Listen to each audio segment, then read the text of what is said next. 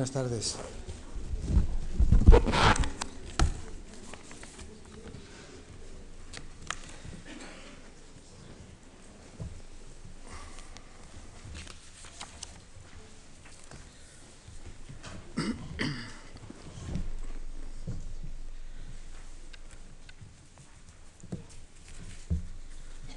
La macroestructura del diccionario. El diccionario es un, animal de carne y hueso. La parte de hueso, el esqueleto, la estructura ósea, es lo que llamamos macroestructura. La parte carnosa, los órganos vitales que se alojan en el interior del esqueleto, se llaman microestructura. Haciendo un ejercicio de abstracción, podemos hablar separadamente de la una y de la otra pero en realidad son inseparables, no pueden vivir cada una por su lado. Se trata de una estructura única y solo tiene sentido considerarlas por separado cuando hacemos un análisis del diccionario, sea para practicarle la autopsia, que es la actividad propia de los lexicógrafos teóricos, o para proyectar su gestación, que es el menester normal de los lexicógrafos propiamente dichos. El diccionario, en su forma habitual, está constituido por una larga serie de mensajes formados por un elemento lingüístico, normalmente una palabra, seguido de un enunciado que da información sobre ese elemento. Ese mensaje, elemento lingüístico más información sobre él, se llama artículo o entrada, y el elemento lingüístico con el que se inicia se llama lema. Ahora bien, conviene que sepan que hay algunos autores que llaman entrada al lema y hay otros, no los mismos naturalmente, que llaman lema a la entrada. Los lexicógrafos somos a veces un modelo de precisión. Pues bien, la macroestructura es el conjunto de las entradas o artículos de un diccionario y la microestructura es el conjunto de las informaciones contenidas en cada artículo de, del diccionario. Las dos estructuras, la macro y la micro, definen la estructura total de una obra de este género. Hoy nos toca hablar de la macroestructura, que también recibe el nombre de nomenclatura. Vamos a ocuparnos solamente de los diccionarios de lengua y de los que tocan al español, y vamos a tratar solo de algunos contados aspectos relevantes. Es general el consenso respecto al orden alfabético de todas las entradas, aunque en el pasado han existido casos aislados de doble nomenclatura, esto es, la inserción debajo de una entrada principal de una serie de subentradas ordenadas a su vez con una disposición alfabética propia. Así ocurría, por ejemplo, en la primera edición del diccionario de uso de María Moliner, no en la segunda. La segunda se ha liberado de esa complicación que a muchos lectores les resultaba bastante molesta. Hay un problema en torno al orden alfabético que está en el propio alfabeto. Como ustedes saben, se habla a veces de un alfabeto español.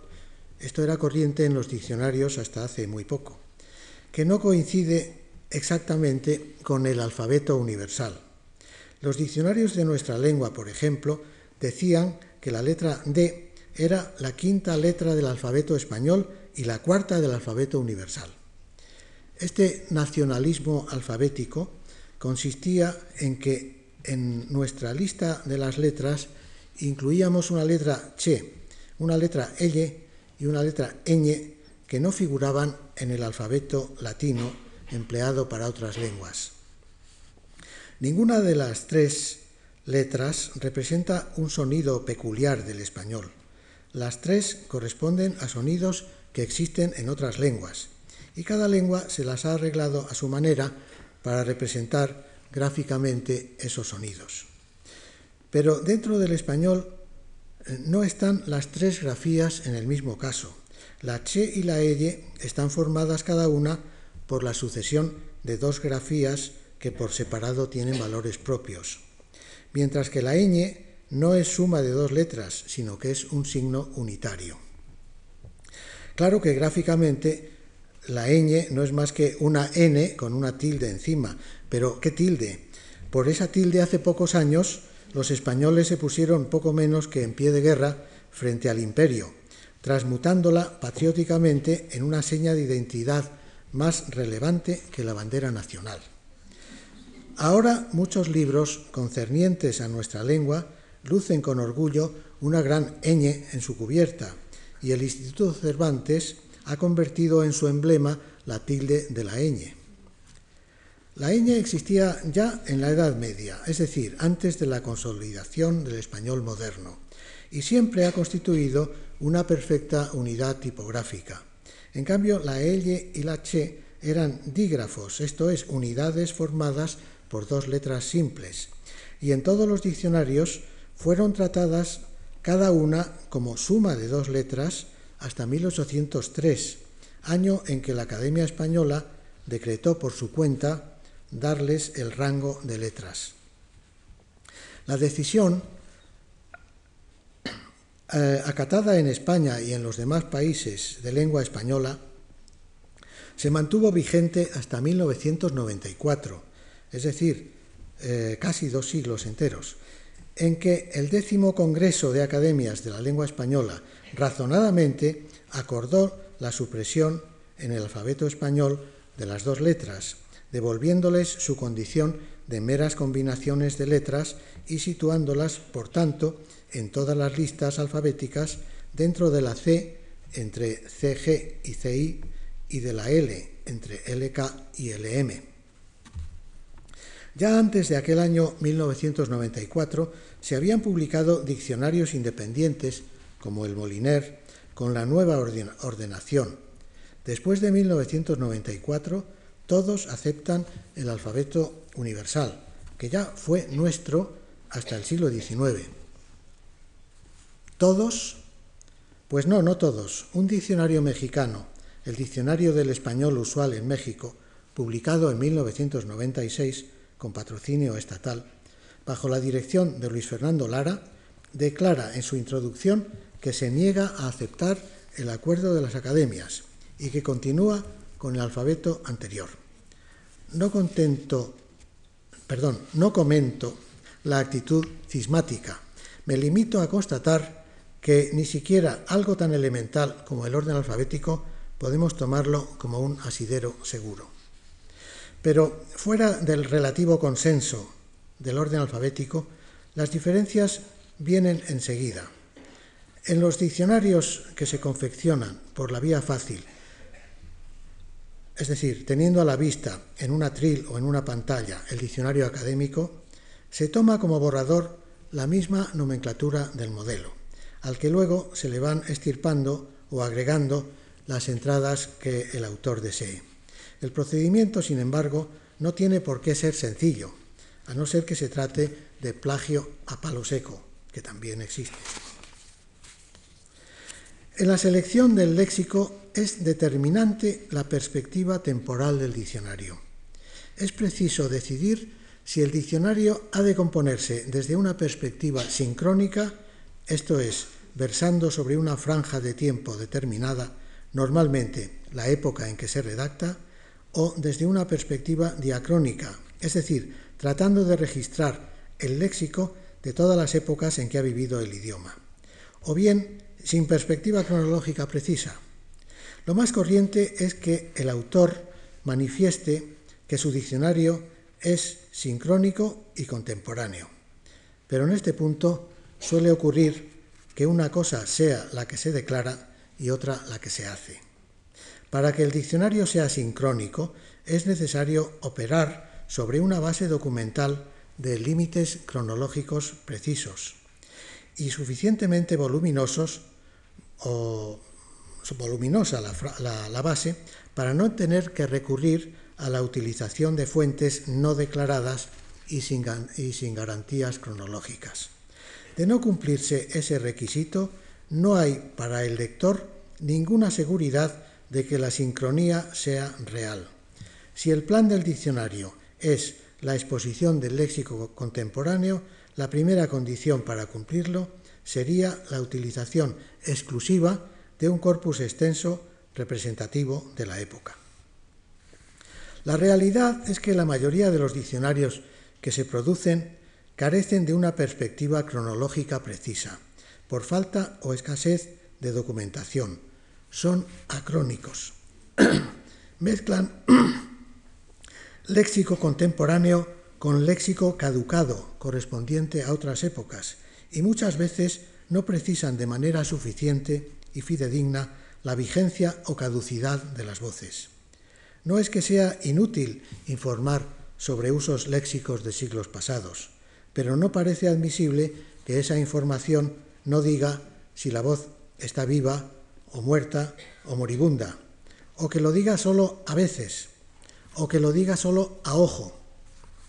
El diccionario compuesto con perspectiva diacrónica, o sea, el que trata de registrar ordenadamente el léxico de sucesivas épocas del idioma, solo puede llevarse a cabo basándose en un corpus que registre correctamente datados los usos de todo ese periodo, es decir, de toda la serie de épocas que ha vivido el idioma.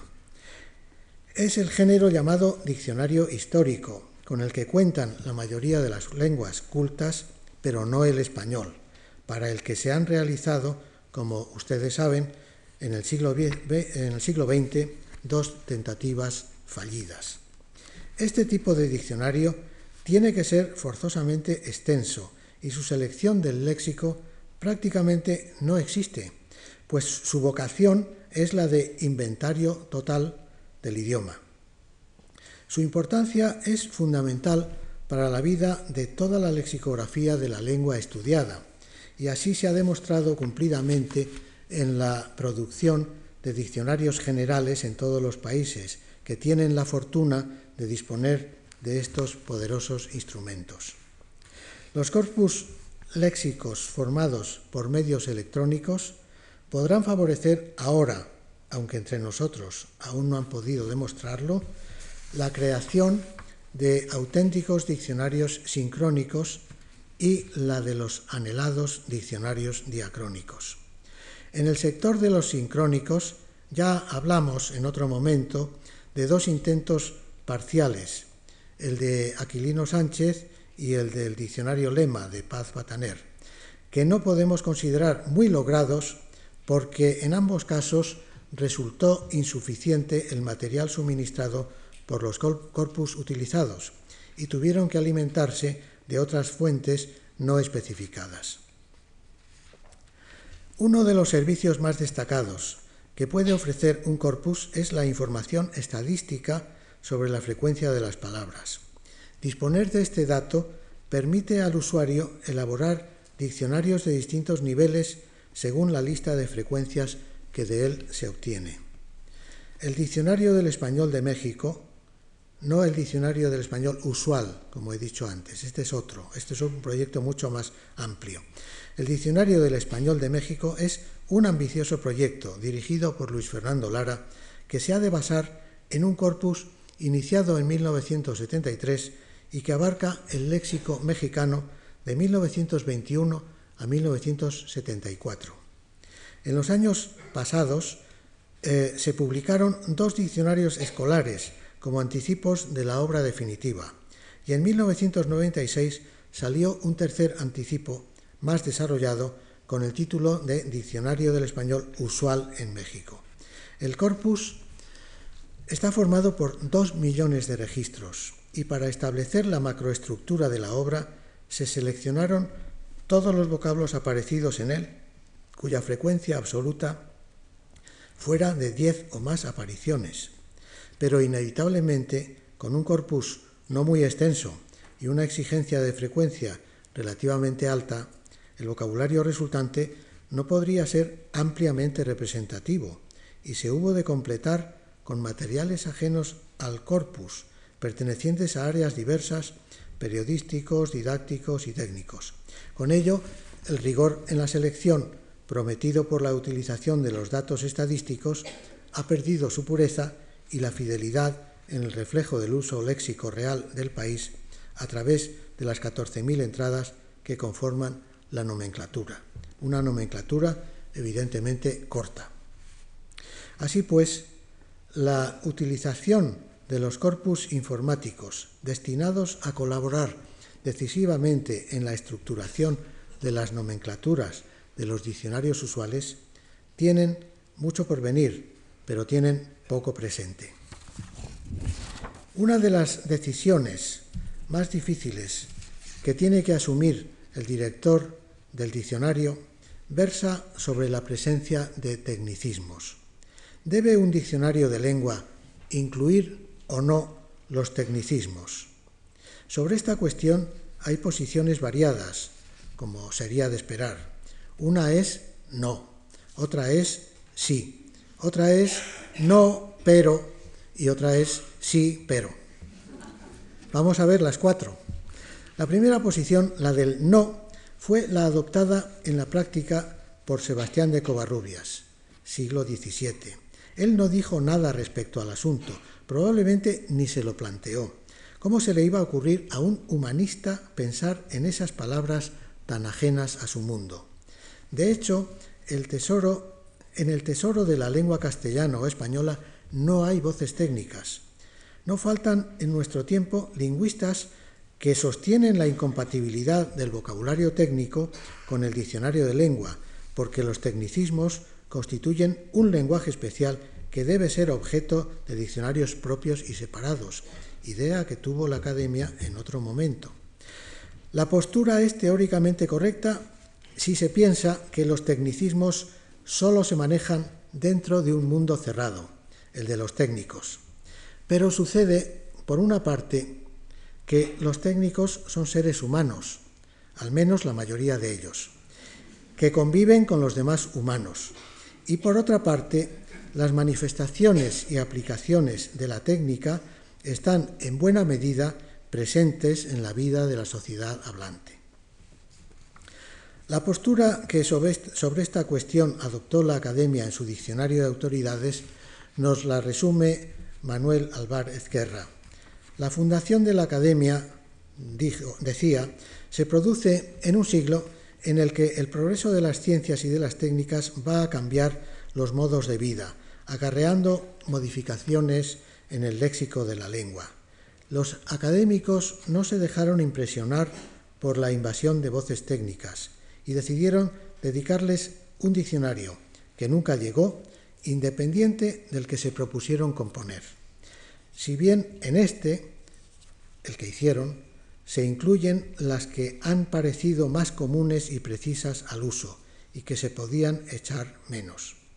Hasta aquí Alvar Ezquerra. La misma actitud se mantiene en las ediciones del diccionario común o usual, nacido en 1780 como abreviación del de autoridades.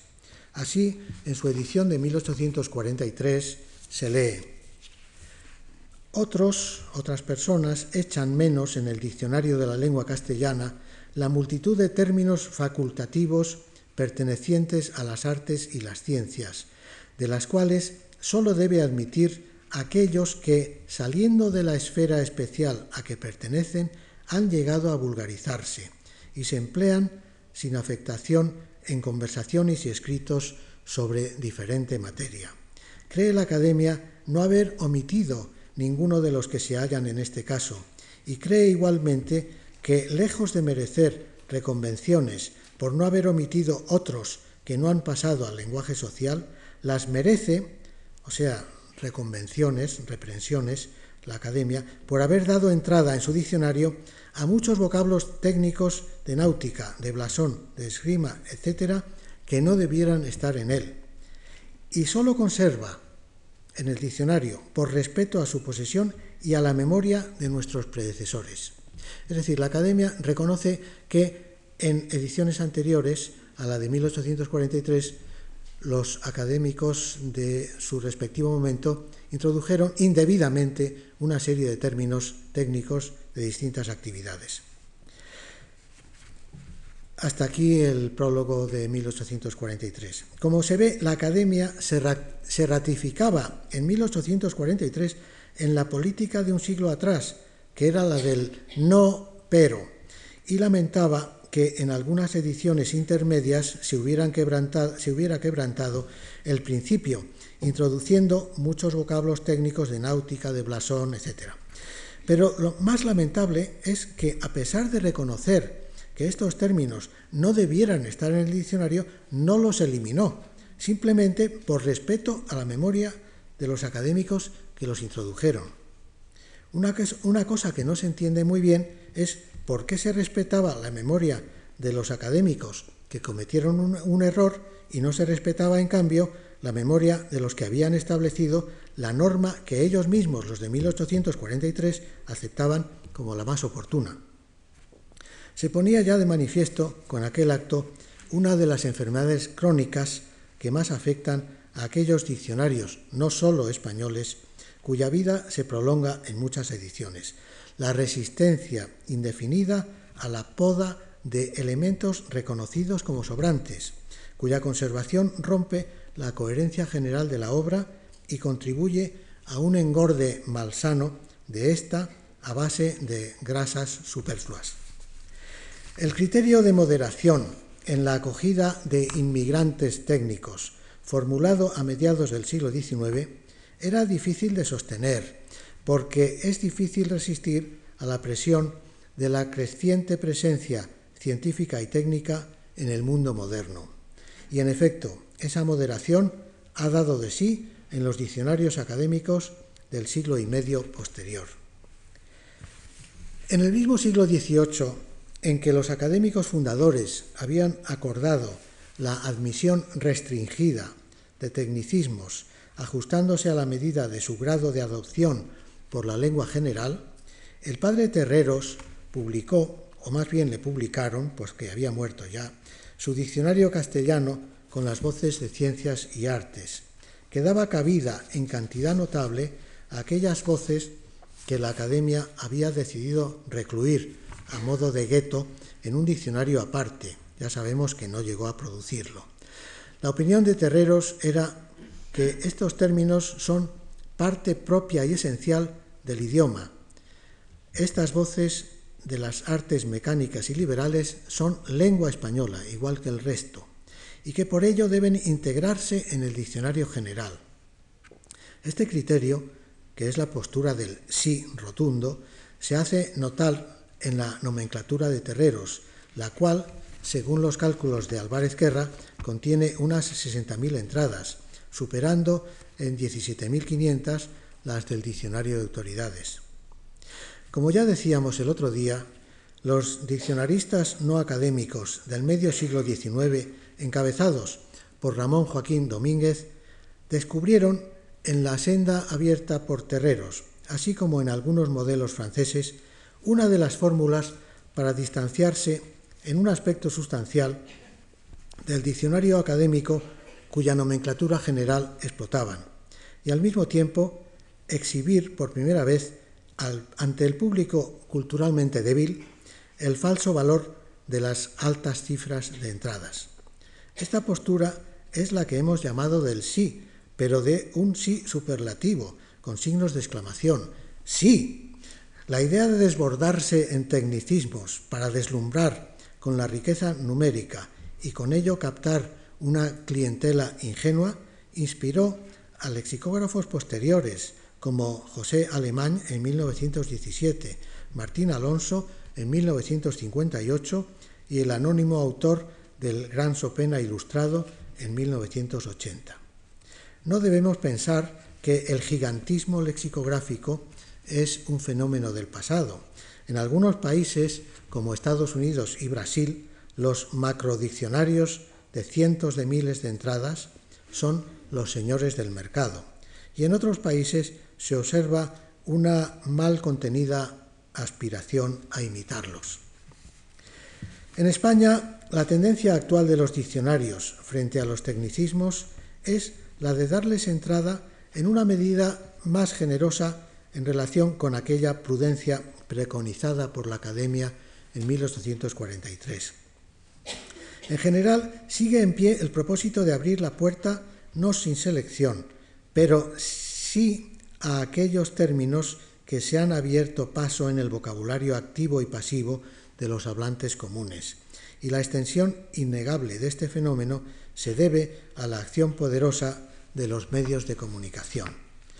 Determinados ámbitos especializados, en primer lugar la medicina, pero no solo ella, difunden cada vez más su terminología por toda la sociedad y esto se refleja de manera visible en los porcentajes que presentan esas terminologías dentro de los diccionarios modernos. Esta tendencia es la que yo calificaría con la etiqueta del sí pero, moderada pero más abierta que la del no pero. Otra decisión que tiene que tomar el director de un diccionario afecta a la inclusión o no inclusión de dialectalismos léxicos. Me refiero ahora a las variantes de la lengua estándar nacional. La tradición académica ha sido la de recogerlos ya desde el diccionario de autoridades, en una proporción reducida que fue creciendo y que en algunos momentos, como en la edición de 1925, experimentó un incremento notable. Los diccionarios no académicos también en esto han sido satélites de la academia, pero en los diccionarios de nomenclatura reducida, como los de formato manual, la tendencia predominante es la no inclusión. La introducción de estos usos en los diccionarios se ha producido casi siempre en forma desordenada y para remediar este inconveniente la Academia se ha esforzado en los últimos tiempos por someterlos a una revisión.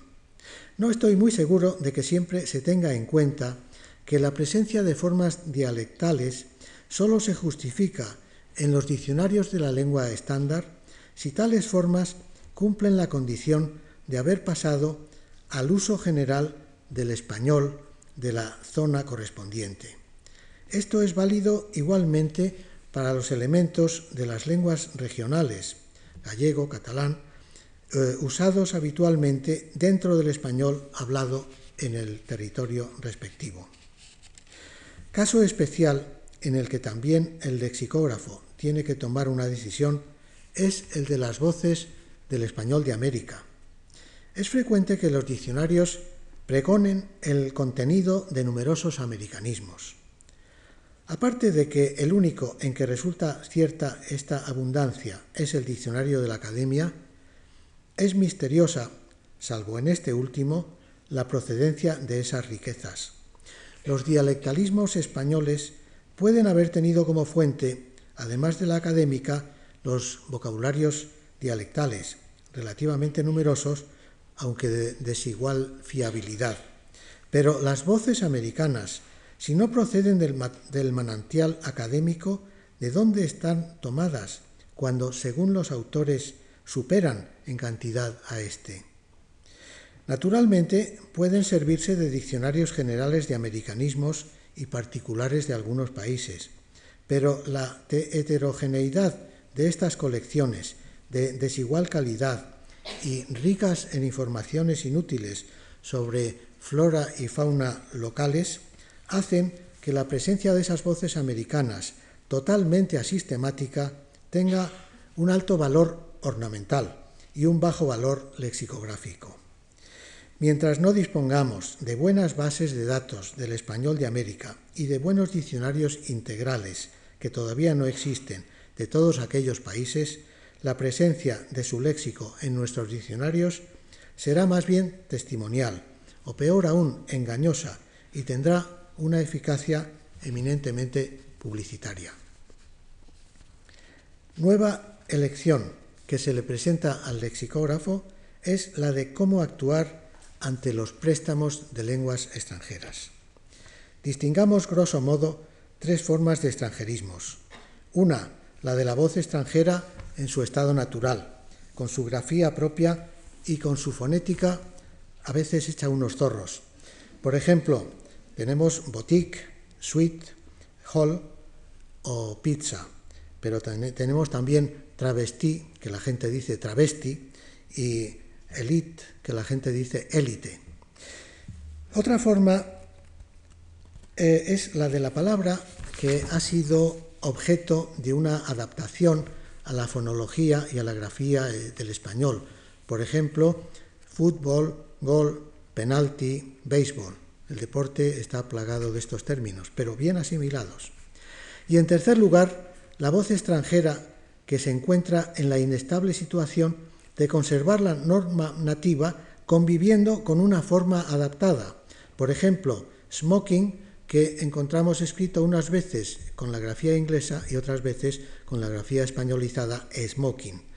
Cóctel, lo mismo, tiene grafía inglesa y, y grafía española. Violonchelo, lo mismo, grafía italiana y grafía española.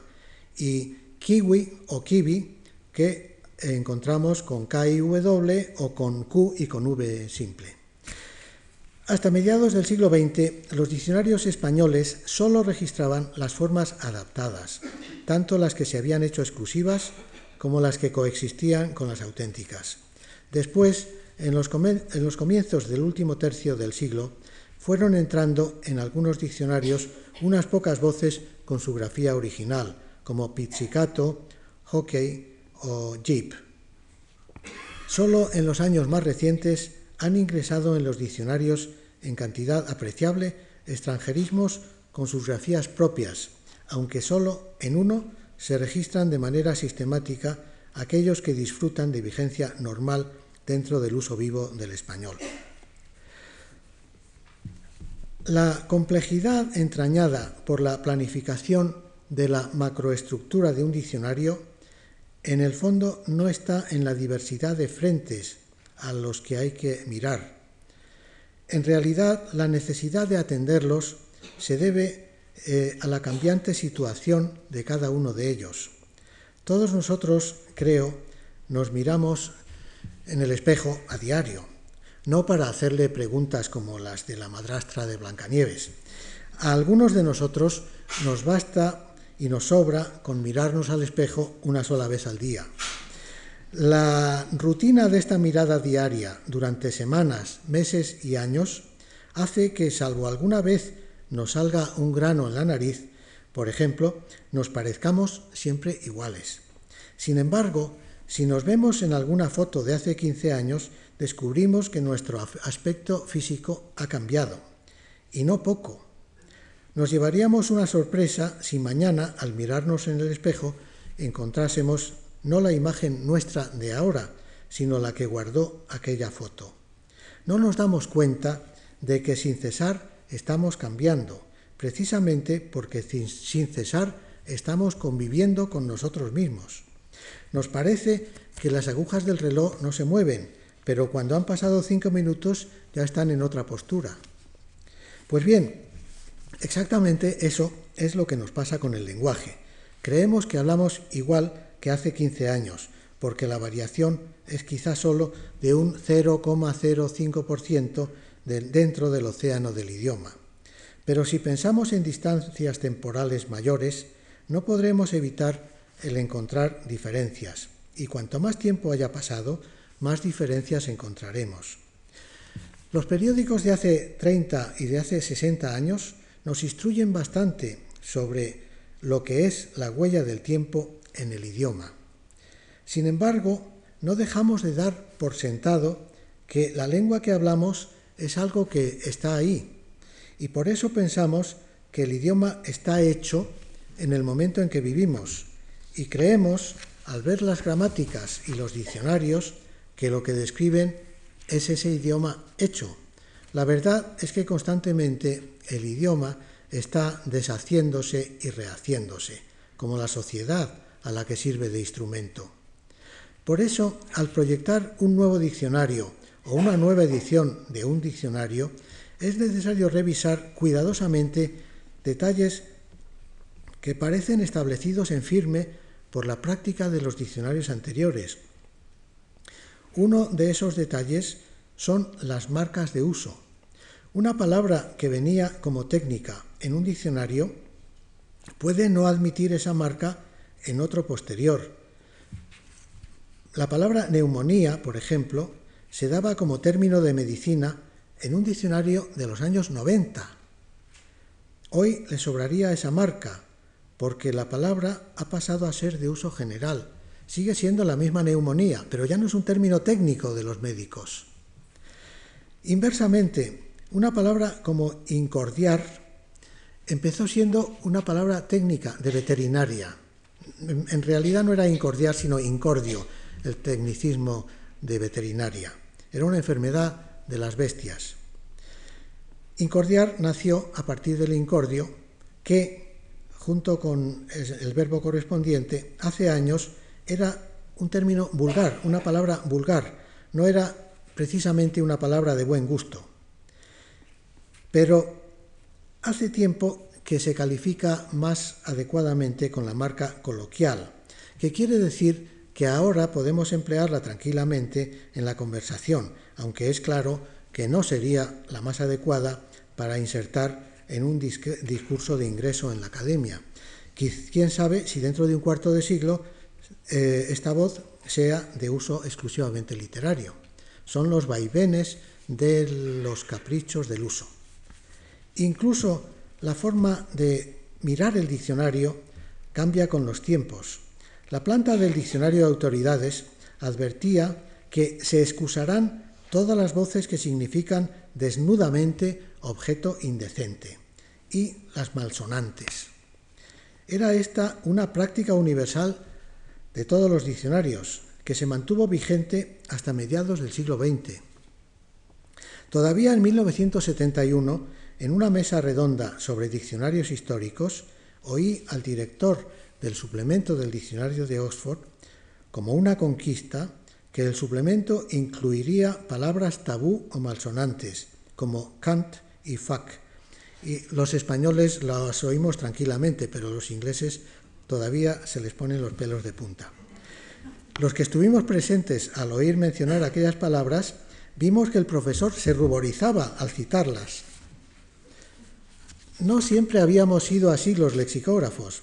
Nebrija, en el vocabulario castellano-latino, incluyó, me perdonarán ustedes, pero hay que ser científicos, incluyó pija, cojón, distinguiendo entre cojón a secas, que era en latín coleus, y cojón pequeño, que era testiculus.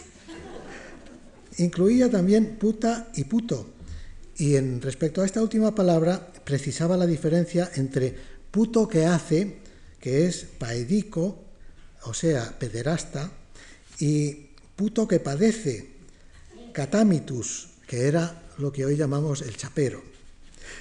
Covarrubias no se abstuvo de, registrar alguna que otra de esas voces mal miradas, pero definiéndolas en latín, para que, no, solo las personas formadas tuvieran acceso a ellas. En Cojón, no obstante, se quedó con ganas de decir algo más, pues a continuación del latín añade en español, algunas cosas curiosas había que tratar en esta dicción, pero no se ha de decir todo. Se frena en el momento en que se le va la lengua. Y en, en, puto, bueno, en puto su pudor ya ni le consiente poner en latín la definición. Solo pone este comentario, notae significationis et nefandae, es decir, palabra de significado conocido y nefando, pero no lo dice. El diccionario de autoridades, a pesar de su autocensura respecto a este sector del léxico, no dejó de incluir algunas de sus voces.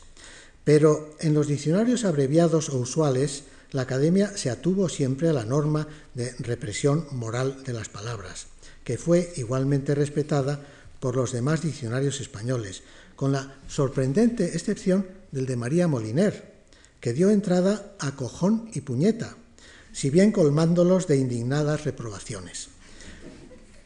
Por entonces, Damaso Alonso ya había lanzado una defensa pública de los derechos lexicográficos de las palabras malsonantes.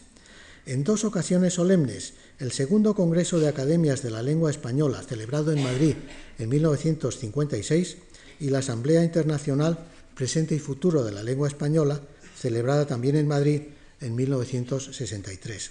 Damaso defendía que todas estas palabras deberían figurar en el diccionario, porque eran palabras españolas, eran todas hijas de buena madre, porque todas pertenecían a nuestro idioma, y no había razón para ocultarlas si realmente existían. Por fin, en 1984, la Academia reaccionó. Bueno, y lo hizo de una manera un poco eh, excesiva abrió las compuertas para que entraran en tropel carajo, coño, picha, pijo, joder y algunas palabras selectas más. Ya es que es demasiado. Con gran algazara de los periodistas. La voz de la ignorancia, que siempre habla muy alto, proclamó que ya se puede decir tal y tal, porque la academia lo autoriza. La academia no autorizaba nada. La academia, todas esas palabras las usaba desde hacía siglos todo el que quería. Lo único que hizo la academia en aquella fecha fue reconocer la existencia de su uso. Y esto sí que es digno de notarse, porque con este acto empezaba a conmutar su tradicional talante descriptivo por el descriptivo. Informaba de la realidad de la lengua y lo hacía de dos maneras. Primero, registrando y no ocultando lo existente. Y segundo, dando a conocer por medio de las marcas de uso la estimación social de las palabras en cuestión. Esta es una actitud totalmente correcta desde el punto de vista lexicográfico. Volvemos aquí al punto que yo comentaba antes, la necesidad de vigilar con esmero en los diccionarios la información sobre los niveles de uso de las palabras. Las personas que tienen sensibilidad para percibir los minúsculos cambios que el paso del tiempo deja poco a poco en el idioma, pueden haber observado que, coincidiendo aproximadamente con la mutación en el modus operandi de la academia respecto a las palabras malsonantes, se ha ido produciendo en la sociedad una mayor apertura en cuanto al empleo de tales voces, que antes apenas se, oía, se oían en boca de personas bien educadas y que ahora se oyen con bastante frecuencia en las mismas bocas, siempre desde luego en la comunicación de nivel coloquial. Observemos que simultáneamente con esta pequeña evolución en la actitud ante eh, este sector léxico, algunos diccionarios escolares, yo creo que casi todos, entre ellos uno muy reputado, ahora registran sin excepción todos los vocablos que antaño estaban proscritos en los diccionarios adultos. Con este ensanchamiento del área social de estas voces convergen los hábitos desinhibidos de muchos políticos y comunicadores tentados por el populismo, por la preocupación de los narradores, guionistas y dobladores por el realismo en el diálogo y, como no, la llamada televisión basura. Es posible que la marca vulgar que ahora se asigna a estas palabras en los diccionarios, vista la expansión que parece que están experimentando, haya que sustituirla a la vuelta de algunos años, al menos en algunas de ellas, por la marca coloquial y quién sabe si acabarán usándolas las monjas. Otra opción ante la que el lexicógrafo tiene que tomar postura eh, en el diccionario, en su plan de diccionario, es la de los nombres propios. Es norma bastante generalizada que estos nombres no figuren en la nomenclatura de los diccionarios de lengua, ya que su lugar adecuado es la enciclopedia o el diccionario enciclopédico. Sin embargo, nunca han faltado infracciones de ese principio. En el diccionario de autoridades, recordemos, siglo XVIII, figura una entrada María con esta definición, nombre dulcísimo de la Madre de Dios y Señora nuestra, como también hay una entrada Jesús y otra Jesucristo. Los tres nombres propios aparecen todavía en la edición de 2001 del Diccionario de la Academia. Lo mismo pasaba con los nombres de todos los libros de la Biblia, como Deuteronomio, Proverbios, Eclesiastés, etc., que han durado hasta 1984, o con Evangelio, conservado hasta ahora mismo. Podríamos pensar que la inclusión y conservación de todos estos nombres es una actitud devota del tradicional catolicismo español. Pero no, también han recibido hospitalidad Alá y el Corán. Y no creamos que es una preocupación especial por el tema religioso. Los nombres de todos los planetas y los de varias constelaciones y estrellas y los de los signos del zodiaco han disfrutado, unos hasta 1984, otros hasta 1992, del mismo privilegio que la divinidad, las personas sagradas y los libros sagrados. En un diccionario de lengua no está justificada la presencia de nombres propios como tales. No debemos buscar en él una entrada Buenos Aires o Napoleón o Marilyn Monroe. Es verdad que podemos usar estos nombres metafóricamente como nombres comunes, diciendo, por ejemplo, esta ciudad es otro Buenos Aires, la chica es una verdadera Marilyn Monroe. Son ejemplos figurados ocasionales que constituyen una forma enfática de comparación, algo así como decir es como Buenos Aires, es muy parecida a Marilyn. Al enunciar estas frases, no se ha abandonado la referencia al Buenos Aires y a la Marilyn reales.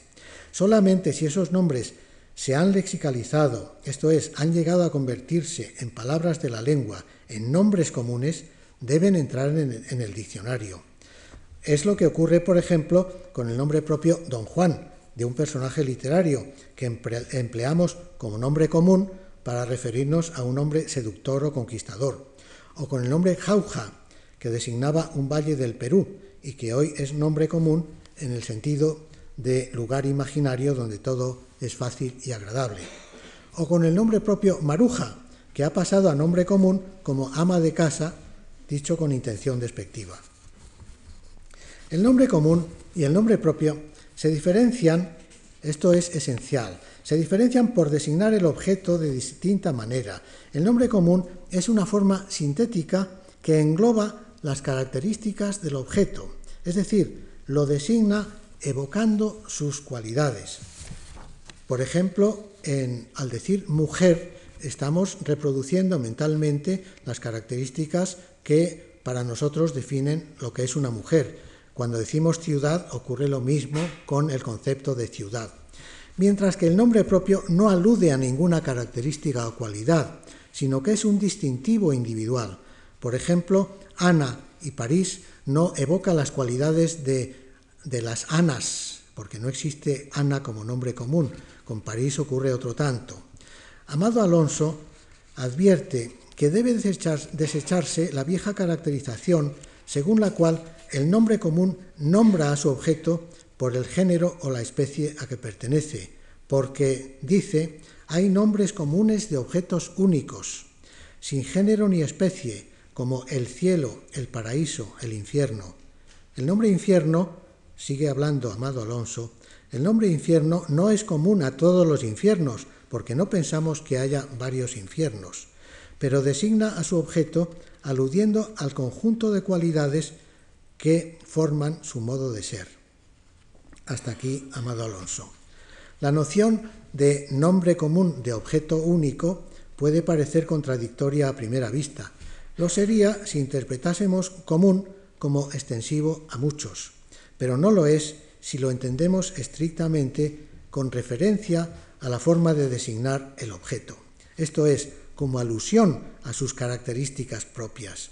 Y esa noción es la que justifica que nombres como Sol y Luna, que habitualmente son considerados nombres propios porque los pensamos formando serie con otros nombres que sí son propios de astros, Venus, Júpiter, etc., figuren en la nomenclatura de diccionarios tan rigurosos en este punto de la discriminación común propio como los de la serie de Oxford.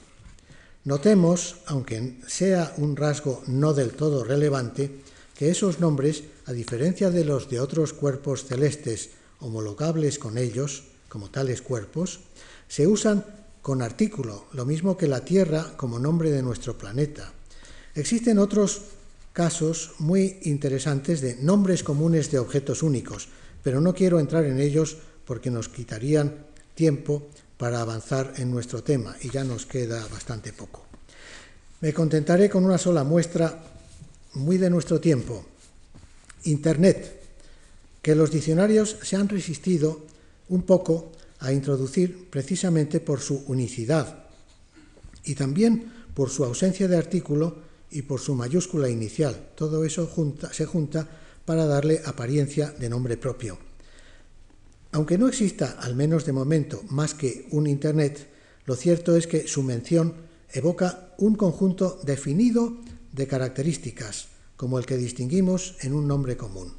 En inglés se enuncia con artículo the Internet y en francés y español se usa ocasionalmente también con artículo. En francés se le da género masculino, en italiano se le da género femenino y en español, cuando se le pone artículo, unas veces es masculino y otras veces es femenino. Oímos el Internet o leemos el Internet y la Internet. Por otra parte, tiene en nuestra lengua un sinónimo, la red, equivalente al, al inglés net, el cual, desde el punto de vista léxico, es un caso de antonomasia, que es precisamente otro de esos estados intermedios entre el nombre común y el nombre propio, como el estagirita para designar a Aristóteles, o el bautista para hablar de San Juan, o el libertador para Simón Bolívar, o el descubridor para Cristóbal Colón, o el caudillo para quienes ustedes saben. No terminan aquí, sino que casi principian las dudas sobre la distinción entre nombres comunes y propios. Que un nombre propio se lexicalice como nombre común ya lo hemos visto en los ejemplos de Don Juan, Jauja y Maruja. Suele pensarse que la piedra de toque para probar esta lexicalización está en la aplicación del nombre propio de una persona a una serie de objetos. Si esa aplicación consiste en emplear el nombre como genérico, esto es, como designador de todo un género de cosas, sí hay lexicalización. Así el nombre de Quevedos para designar un tipo de lentes y que nació de la efigie conocida de Francisco de Quevedo. Pero cuando decimos un Picasso o varios Picassos, los Goyas del Museo del Prado, ¿no estamos designando a varios cuadros? No estamos designando a varios cuadros. Parece que sí, pero no estamos hablando de cuadros en general, sino cuadros pintados por Picasso o por Goya. Tampoco cuando llamamos los Martínez a los hijos de Martínez. Estamos usando Martínez como nombre común, con el, nombre con el sentido de hijo en general. Lo que aquí hay es metonimia, designación de la obra por el nombre del autor, y en el caso de Martínez, designación del hijo por el nombre del padre. Procedimiento expresivo bien conocido, que no puede confundirse con la lexicalización y que solo la ignorancia de algunos periodistas hace que todos los días veamos en respetables periódicos escritos con minúscula los Picassos y los Goyas. Análogo a este caso es el de las marcas comerciales o de, los, o de modelos de las mismas. Un Sony, un Citroën, un Siemens. Designan, o una Siemens, designan un artículo producido por la firma Sony o por Citroën o por Siemens. Solo en casos muy, muy contados se han producido lexicalizaciones de marcas comerciales.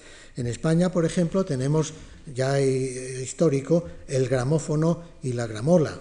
En América, la Victrola era lo mismo, eran marcas registradas de, eh, de fonógrafos. Fonógrafo era el nombre genérico, pero no se usaba mucho, sino precisamente esas marcas lexicalizadas.